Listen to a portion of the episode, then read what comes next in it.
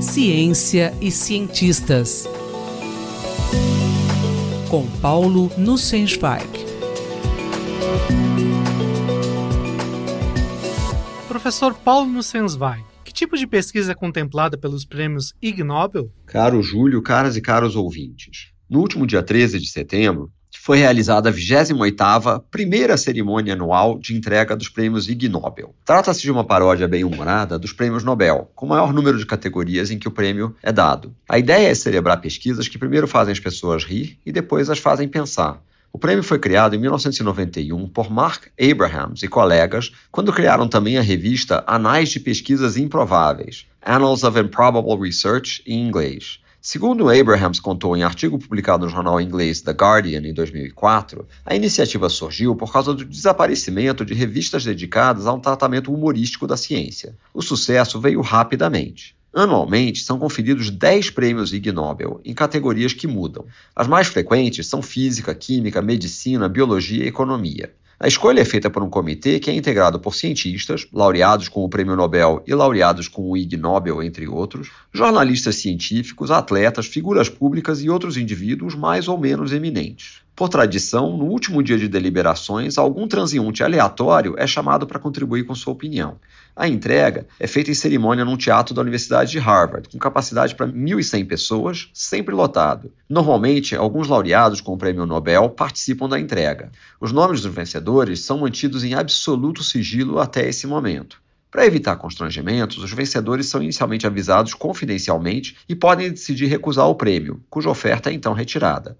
Segundo Mark Abrahams, houve pouquíssimos casos em que isso ocorreu. A maioria dos premiados comparece ou envia vídeos para a cerimônia de entrega, em que possuem um limite estrito de 60 segundos para seus discursos de aceitação. Muitos ultrapassam esse limite, o que leva uma menininha a interrompê-los, exclamando: Por favor, pare, isso está muito chato. Durante a cerimônia, algumas personalidades são convidadas a descreverem suas ideias e interesses recentes em 24 por 7. Uma descrição técnica em 24 segundos e um resumo em 7 palavras. Xiao Li Meng, professor de estatística em Harvard, apresentou uma série de termos técnicos em 24 segundos. Seu resumo de 7 palavras era: única bola de cristal aprovada por Deus. Eric Maskin, professor de economia em Harvard e laureado com o prêmio Nobel, falou sobre o papel da incerteza na economia na cerimônia de 2017. Seu resumo de sete palavras foi: incerteza é a única coisa certa.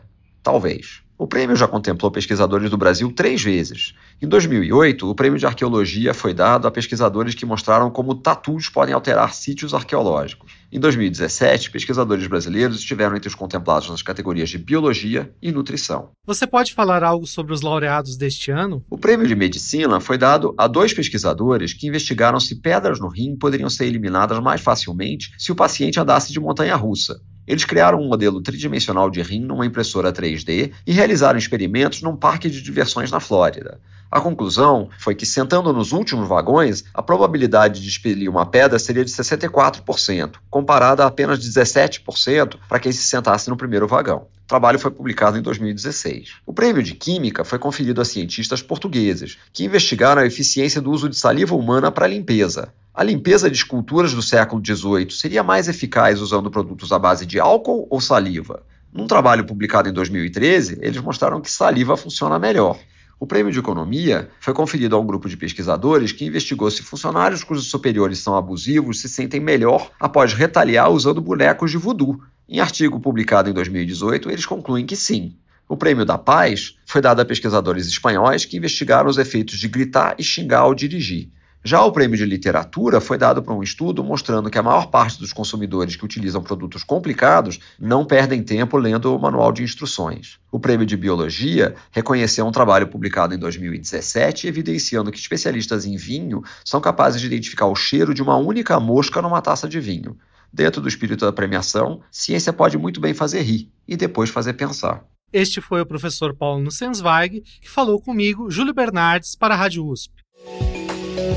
Ciência e cientistas. Com Paulo Nussensweig.